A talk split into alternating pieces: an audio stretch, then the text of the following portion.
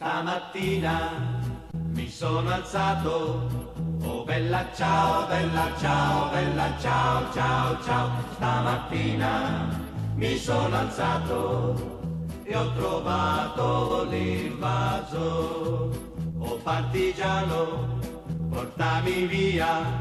Oh bella ciao, bella ciao, bella ciao, ciao, ciao, partigiano, portami via che mi sento di morire.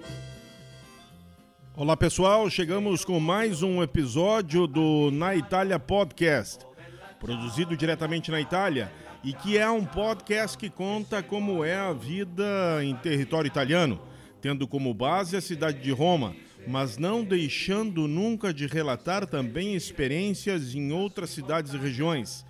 Entrevistados também passam por aqui, dando depoimentos e falando sobre o cotidiano, as diferenças e semelhanças com o Brasil, histórias e passagens famosas e importantes da vida na Itália. Turismo, futebol, cultura, lazer, gastronomia, custo de vida, dicas, sugestões, enfim, tudo aquilo que cerca a vida de uma pessoa comum, como eu, e que vive num dos países mais apaixonantes do mundo. E questo è il fiore del partigiano. Oh bella ciao, bella ciao, bella ciao, ciao, ciao. Questo è il fiore. Eu sou Diogo Rimoli, vivo em Roma desde 2016, sou radialista e trabalho com turismo, atendendo brasileiros que vêm conhecer a Cidade Eterna e também outras cidades italianas. Nesse episódio do Na Itália Podcast, abordaremos a mais trágica e cruel matança ocorrida em solo romano durante a ocupação nazista na Segunda Guerra Mundial. Na nossa trilha sonora de hoje temos justamente a música que marcou esse período duro da história da Itália, Bella Ciao, que é um canto popular italiano de autoria não muito precisa e que na verdade raríssimas vezes foi cantado antes do final da Segunda Guerra Mundial. A própria Associação Nacional Partigiani da Itália reconhece que Bella Ciao se torna inoficial da resistência italiana contra o fascismo 20 anos depois do final da guerra e quando os membros da resistência tinham entregado as armas.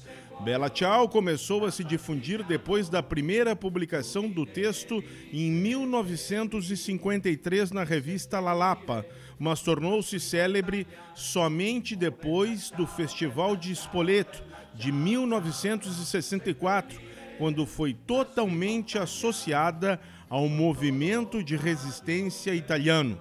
Embora seja uma música italiana ligada a eventos nacionais, é utilizada em muitas partes do mundo como canto de resistência e de liberdade. Ti diranno che bel fior e questo è il fiore del partigiano oh bella ciao bella ciao bella ciao ciao ciao questo è il fiore del partigiano morto per la A maneira mais didática e objetiva de começar esse episódio, antes de entrarmos nos detalhes dessa trama impressionante, é esclarecendo o que foi aquele que é conhecido como o Massacre das Fossas Ardeatinas. Estamos falando do assassinato de 335 pessoas, civis e militares, prisioneiros políticos, judeus e presos comuns que foram trucidados em Roma no dia 24 de março de 1944 pelas tropas de ocupação alemã. Como essa é uma história que há riqueza de detalhes e todos eles absolutamente verídicos e documentados, é muito importante, para não perder o fio, prestar atenção nas particularidades, na cronologia dos fatos. Isso porque estamos falando num dos episódios mais impressionantes da história da Itália na Segunda Guerra Mundial e também porque o seu final ocorre tão somente em 11 de outubro de 2013, exatamente 68 anos após o final da Segunda Guerra. Esse episódio é uma passagem que envolve muitos nomes, quase todos eles de militares alemães, inclusive o de Adolf Hitler, No entanto, o que mais importa, especialmente no caso do massacre das fossas ardeatinas, é o nome de Eric Prebick. Portanto, fique atento nos momentos em que ele é citado ao longo desse episódio. Para efeito de contextualização histórica, é importante ressaltar que em 3 de setembro de 1943, a Itália assinou a rendição incondicionada aos aliados e, nesse ato, sancionou a desobrigação da Itália da aliança que tinha sido feita com a Alemanha nazista de Hitler. A partir dessa data, então, teve início da campanha da Itália e da resistência italiana pela liberação do país das mãos do nazifascismo. Portanto, meses antes do massacre das fossas ardeatinas, a Itália já lutava contra os alemães e principalmente contra a ocupação nazista de Roma, que de fato ocorreu poucos dias depois de que a Itália assinou a sua rendição aos aliados. Em 12 de setembro de 1943, a Alemanha já tinha o controle total de Roma. No início de 1944, o Marechal Albert Kesselring, comandante alemão, nomeou o chefe da Gestapo, que era a polícia secreta nazista, o oficial da SS, que era a organização paramilitar do Partido Nazi Nacionalista Alemão. Herbert Kepler, que a partir daquele momento tinha então em suas mãos o comando total de Roma.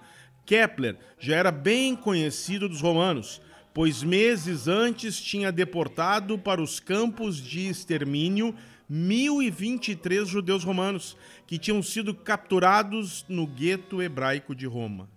Herbert Kepler iniciou uma campanha de terror na cidade.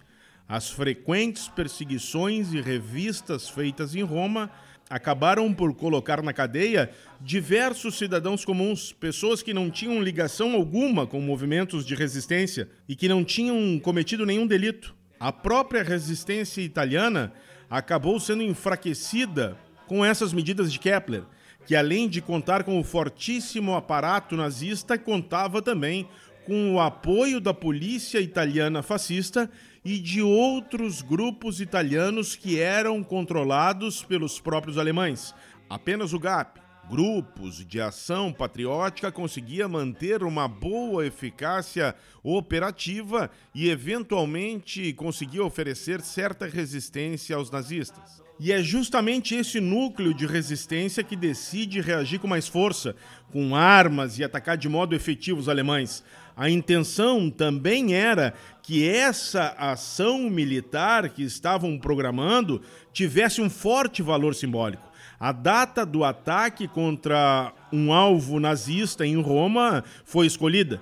E essa data era 23 de março de 1944, dia em que Benito Mussolini, em 1919, tinha fundado o Partido Fascista, que posteriormente havia dado origem àquele que se tornou famoso e chegou ao poder na Itália, o Partido Nacional Fascista. Decisão tomada, data escolhida e alvo definido. A resistência italiana, popularmente chamada de Partigiani, atacaria um batalhão da 11ª Companhia do Exército Alemão. A operação foi realizada por 12 homens da resistência italiana. Eles colocaram dentro de um carrinho de lixo móvel uma bomba de alto potencial explosivo, confeccionada com 18 quilos de explosivos misto, que continha também pedaços de ferro. Além disso, depois que essa bomba explodisse, alguns homens da resistência atirariam granadas no batalhão para que isso confundisse os alemães em relação à origem da própria explosão. E assim foi feito. Quando o batalhão da 11ª Companhia do Exército Alemão descia pela Via Rasella e passava diante do aparente inofensivo carrinho de lixo, tudo foi pelos ares. Morreram instantaneamente 32 soldados alemães e um outro morreria nas primeiras horas do dia seguinte. A explosão matou também dois civis italianos. A primeira manifestação informal dos nazistas foi: precisamos de vingança para os nossos pobres camaradas. Inicialmente, a intenção dos alemães, como represália ao atentado sofrido, era de destruir todo o bairro e de matar todos os moradores. Como o Marechal Albert Kesserlin estava incomunicável e havia pressa para que uma resposta fosse dada, a única saída naquele momento era comunicar então o quartel-general de Adolf Hitler. E isso foi feito. Já no início da tarde de 23 de março de 1944, Poucas horas após o atentado na Via Rasella, Hitler foi informado e teria ordenado uma represália imediata e que faria tremer o mundo, segundo as palavras do próprio ditador alemão. E a decisão foi de que para cada soldado alemão morto naquele atentado da Via Rasella, deveriam ser fuzilados 10 italianos. Portanto, 330 italianos deveriam ser assassinados. Todos eles deveriam ser prisioneiros detidos em Roma e já condenados à morte ou então à prisão perpétua. Essa decisão foi tomada no início da noite daquele mesmo dia 23 de março e deveria ser executada em no máximo 24 horas. Ou seja, o recado era claro: execução imediata. O Marechal Albert Kesselring ordenou que o coronel Herbert Kepler fizesse a lista dos prisioneiros italianos que deveriam ser eliminados. E aqui surge então o primeiro problema para os alemães, pois havia, entre aspas, apenas 280 nomes na lista e muitos deles não preenchiam os requisitos solicitados para imediata execução pois a esmagadora maioria deles não tinham sido sequer julgados e, por óbvio, condenados à morte ou então à prisão perpétua. Depois de consultar as bases jurídicas e militares do exército alemão, Kepler teve então sinal verde para completar a lista com os nomes de pessoas comuns, não julgados e que não tinham cometido nenhum delito, até mesmo um delito simples. E assim a lista foi complementada. O próprio Herbert Kepler e seu braço direito, o capitão Eric Prebke, que aqui aparece pela primeira vez na nossa história, trabalham na lista até tarde da noite do dia 23 de março de 1944, sendo que ela só foi definitivamente fechada no final da manhã seguinte. Aqui surge a segunda dificuldade dos alemães: achar homens que tivessem disponibilidade imediata e, em alguns casos, tivessem até mesmo estômago para fuzilar 330 homens, dos quais não tinham sido julgados e nem cometido sequer um delito mais simplório que fosse. Tanto é que Kepler ouviu as negativas para a execução por parte do major Helmut Dobrik e também do coronel Wolfgang Rudgehauser sem saída e com prazo apertado para executar uma operação que teria sido ordenada pelo próprio Adolf Hitler, coube então ao próprio Herbert Kepler e aos seus homens de executar os 330 italianos. De volta ao seu quartel-general, que ficava na Via Tasso, em Roma, e que hoje é o Museu da Liberação, Kepler comunica a seus homens da decisão de que eles mesmos, então, terão que executar os italianos. Por ordens superiores, o próprio Kepler deveria se fazer presente na hora do massacre para dar o exemplo e também deveria ser o responsável pelo assassinato de alguns dos prisioneiros. Nesse momento surge uma questão de dificuldade para os alemães: a questão técnica e o local da execução. Kepler dispunha de 74 homens, dos quais 13 eram oficiais, 60 suboficiais, muitos suboficiais e oficiais com experiência somente em serviços administrativos e burocráticos. Aí surge a ideia de fazer uma execução em massa em galerias subterrâneas abandonadas na Via Ardeatina, um local mais afastado do centro de Roma e numa área mais deserta da cidade. Depois de uma inspeção minuciosa, o local foi considerado ideal e os alemães poderiam, por exemplo, explodir a entrada, evitando assim que curiosos quisessem ver o que continha lá dentro. O capitão Eric Preb, que ficou encarregado de controlar a lista e verificar a execução dos assassinatos, e que principalmente não levasse mais do que um minuto para matar cada prisioneiro. Por volta das 14 horas do dia 24 de março de 1944, começou o transporte dos prisioneiros, que estavam sendo transportados de presídios e cadeias de Roma que ficavam em vários pontos diferentes da cidade. Como Kepler tinha um número reduzido de homens para executar a represália, Todos os alemães envolvidos no massacre mantiveram segredo sobre onde estavam levando os prisioneiros e, principalmente, o que seria feito com eles. A intenção dos nazistas era evitar algum tipo de rebelião por parte dos prisioneiros italianos, tanto que todos eles foram transportados com os braços para trás das costas e com as mãos fortemente amarradas como que quase totalidade dos executores eram suboficiais e oficiais, muitos deles não tinham a mínima habilidade e muito menos uma habilidade acurada com armas, e nem mesmo com esse tipo de extermínio. Kepler entrou em ação já no local do massacre e falou com seus homens dizendo que a tarefa deles era absolutamente legítima e que era indispensável a participação direta deles para elevar o moral dos alemães em Roma. Aqui, uma pequena pausa. Vocês conseguem imaginar que tudo isso foi feito num período de apenas 24 horas? É quase insano pensar que uma ação dessa magnitude, dessa grandeza, tenha realmente sido realizada em menos de um dia sem eh, que o ambiente fosse de hostilidade, cheio e repleto de erros e maldade, e muito menos que as mais variadas arbitrariedades e violações não tenham sido cometidas. Essa, sem dúvida nenhuma, foi a realidade desse extermínio. O fuzilamento começou por volta das 13h30 da tarde. Os prisioneiros eram levados de cinco em cinco para dentro das cavernas, que eram iluminadas pelos nazistas com lanternas. Na entrada, o capitão Eric Prebick pedia a cada condenado o seu nome e então verificava se esse nome constava na lista. Após isso, os prisioneiros se ajoelhavam e recebiam um tiro de cima para baixo na altura da nuca. O primeiro turno de execuções foi coordenado pelo capitão Karl Schuss, o segundo pelo coronel Herbert Kepler e o terceiro pelo capitão Eric Prebick. Nem tudo, no entanto, saiu como planejado pois com o passar das horas, os prisioneiros que seriam executados já estavam oferecendo resistência, e isso tornou as coisas muito mais difíceis em todos os sentidos. Tanto é que o subtenente Gunther Amon passou mal, ficou desestabilizado e foi colocado de lado. A execução foi finalizada por volta das 8 horas da noite daquele mesmo dia 24 de março de 1944. Herbert Kepler falou aos seus homens, admitiu que realmente tinha sido uma tarefa muito difícil, mas afirmou também que a represália tinha sido executada dentro das aplicações das leis de guerra, quase que tentando convencer todos os seus homens e a si mesmo de que a carneficina que tinham acabado de promover tinha realmente sido algo legítimo. Um último detalhe sobre o massacre em si. Eric Preb, que controlava a lista dos prisioneiros, no final viu que havia cinco nomes a mais, ou seja, havia 335 prisioneiros e não 330.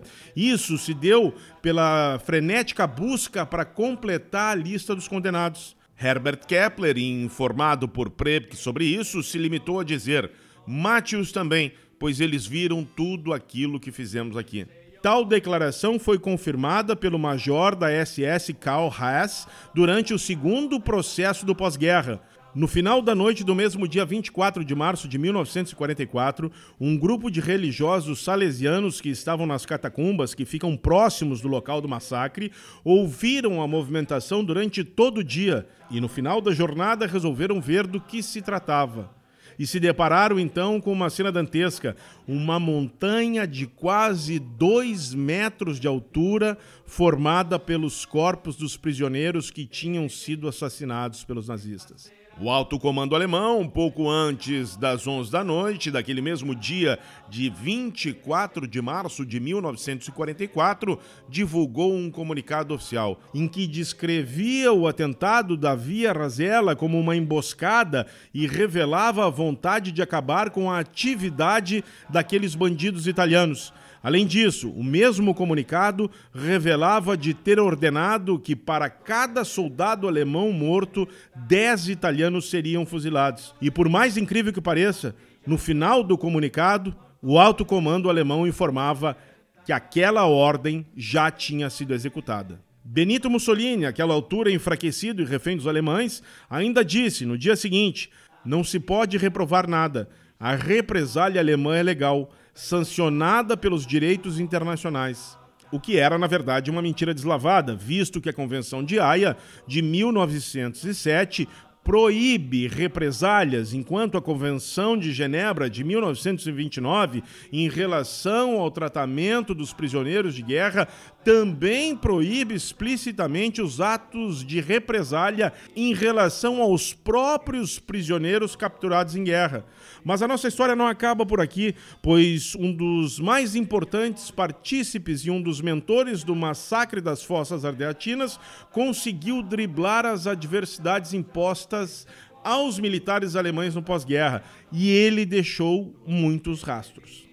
O capitão Erich Prebke nasceu em Rennesdorf, na Alemanha, em 29 de julho de 1913. E em 1936 já fazia parte da Gestapo, polícia secreta do Terceiro Reich. Durante toda a Segunda Guerra Mundial, ele permaneceu em território italiano. Em 13 de maio de 1945, depois do exército alemão ter se rendido, Prebk é preso e conduzido à cidade de Bolzano, no norte da Itália, juntamente com outros militares e oficiais da sua mesma companhia. Posteriormente, é conduzido à prisão de segurança máxima em Ancona, na região de Marche, no nordeste italiano, para onde eram conduzidos vários oficiais indiciados por crimes de guerra. Em 31 de março de 1946, é levado ao campo prisional da cidade de Afrágola, próximo a Nápoles, no sul da Itália, e, por fim, é levado sob custódia dos ingleses para o campo prisional de Rimini, mais ao centro do país. Em 31 de dezembro de 1946, se aproveitando das festas de final de ano, o capitão Prebke consegue fugir da prisão de Rimini. Os ingleses bebiam, faziam festa e nós, alemães, escapamos em cinco: dois oficiais e três suboficiais. Era duas da manhã, fazia muito frio. Nos dirigimos diretamente ao palácio do bispo. Batemos a porta, nos disseram que o bispo não estava, pois ele estava visitando alguém na vizinhança nos indicaram então um convento. Para nós não era uma fuga comum, no sentido de que cada um de nós se considerava livre. Nos dividimos quando chegamos na estação de Bolonha.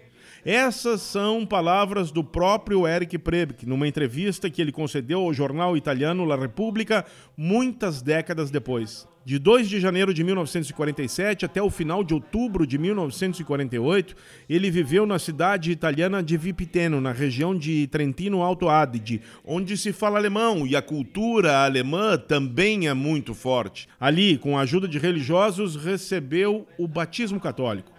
Essa conversão ao catolicismo não foi motivada pela fé, e sim por um interesse maior pois essa era a condição imposta para que ele recebesse o apoio do Vaticano e para que também a sua família obtivesse os passaportes falsos necessários para a fuga ao exterior.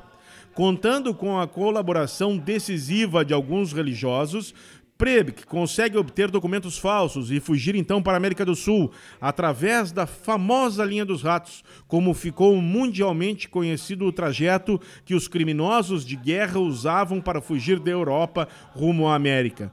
Prebk, com o nome falso de Otto Pape, fugiu e embarcou pelo porto de Gênova, no navio San Giorgio, pouco depois do Natal de 1948 desembarcou na Argentina, chegando pelo Rio de la Plata conseguiu se estabelecer com certa facilidade na Argentina. Uma vez estabelecido, sem qualquer tipo de receio, mudou mais uma vez de nome e adotou então o nome de Érico Prebic. Em 1949, ele se casou em Bariloche, nos pés da Cordilheira dos Andes, onde permaneceu por quase 50 anos. Nos primeiros anos, Prebke teve um comércio de alimentos e posteriormente foi diretor de uma escola em Bariloche. A vida de Prebke era tão tranquila que ele ainda voltou outras vezes à Europa, na maior tranquilidade, sem nenhum tipo de problema, seja na Alemanha, como em 1978, no funeral de ninguém mais, ninguém menos do que Herbert Kepler, seu superior imediato, e que também foi peça determinante no massacre das Fossas Ardeatinas. Em 1980, Prebke ainda visitou a Itália e esteve a passeio em Roma, Sorrento e Rapallo. Nada disso é mentira, é tudo absolutamente verdade. Um famoso oficial alemão, procurado por crimes de guerra, vivia tranquilamente na Argentina com seu mesmo nome, ainda esteve na Alemanha e na Itália em algumas oportunidades durante esse período. Mas essa tranquilidade começou a mudar em 1994, quando uma equipe da rede americana de TV ABC, seguindo uma pista do paradeiro de Prebk, chega a Bariloche. Na manhã de 6 de maio de 1994, a equipe abordou o ex-oficial da Gestapo quando ele estava saindo da escola que dirigia na cidade argentina. Prebk foi pego de surpresa, mas respondeu tranquilamente a todas as perguntas feitas pela equipe naquela entrevista improvisada. Ele, por exemplo, confirmou que era o oficial da Gestapo, que nunca teve nada contra os judeus e de nunca ter ordenado a deportação de ninguém para extermínio nos campos de concentração. Acrescentou ainda que o ocorrido nas fossas ardeatinas tinha sido uma tragédia, ainda que em outras entrevistas posteriores ele próprio tenha admitido de ter disparado contra dois dos 335 prisioneiros em 24 de março de 1944 em Roma, nunca deixando, porém, de especificar que se limitou a executar as ordens e que para ele foi terrível ter que executá-las. As autoridades argentinas, dois dias após a entrevista para a equipe da ABC americana, determinaram então a prisão domiciliar de Eric Prebk, devido à sua idade avançada. À época, ele já tinha 81 anos. No dia 9 de maio de 1994, as autoridades italianas encaminham um pedido de extradição que é aceito pelo governo argentino em 2 de novembro de 1995 e em 21 de novembro de 1995, exatamente 50 anos após ter sido preso pelas tropas aliadas após o final da Segunda Guerra Mundial, o capitão da Gestapo, Eric Prebk, chegava a Roma e era imediatamente encarcerado na prisão militar de Forte Boccea, na capital italiana. Prebk decide então colaborar com a justiça e em 9 de dezembro de 1995 já começam as audiências preliminares do julgamento do ex-capitão nazista. Em 1 de agosto de 1996, um tribunal militar da Itália, mesmo reconhecendo total responsabilidade do acusado, não o condena devido ao crime estar extinto por prescrição e ordena a imediata liberação do ex-oficial da Gestapo e da SS. Agora vocês imaginem o tamanho da revolta que se estabeleceu em Roma e também em toda a Itália, visto que muitos dos parentes dos 335 italianos assassinados em 1944 ainda estavam vivos e acompanhando atentamente todo o andamento e desenrolar daquele julgamento de um dos principais mentores e executores daquele massacre. Inclusive, autoridades civis italianas se juntaram aos protestos e Prebk não foi colocado em liberdade. Em 15 de outubro de 1996, a Corte Suprema da Itália determinou nula a sentença que não imputava nenhum tipo de pena a Prebk e que dizia mais que ele deveria ser posto em liberdade imediatamente. Em 14 de abril de 1997, numa sala bunker da prisão de Rebibbia, em Roma, começou um novo julgamento. Em 22 de julho do mesmo ano, Preb, que é condenado à prisão perpétua e na mesma sentença é sancionada a imprescritibilidade de crimes de guerra e, portanto, o ex-capitão da Gestapo, naquele exato momento, era culpado de homicídio agravado e continuado pela crueldade e também pela premeditação cometida contra 335 pessoas. Meses depois, Prebk consegue o direito de cumprir sua pena em regime domiciliar devido à sua idade, naquele momento muito avançada, pois já estava com 85 anos. Em outubro de 2010, já com 97 anos, ele consegue, enfim, a autorização da justiça para comprar alimentos, ir à missa e ir à farmácia desde que estivesse sempre escoltado pela polícia devido ao alto risco de ser atacado pela própria população romana. Eric Prebk morre no dia 11 de outubro de 2013. Então, já com 100 anos de idade, o ex-oficial da Gestapo é encontrado sem vida, perto da hora do almoço, no sofá de sua casa. No mesmo dia da sua morte, seu advogado revelou a existência de um depoimento escrito e também de um depoimento em vídeo, ambos inéditos, deixados por Prepk, feitos há poucos dias do seu aniversário de 100 anos, e que ele intitulou como Testamento Humano e Político.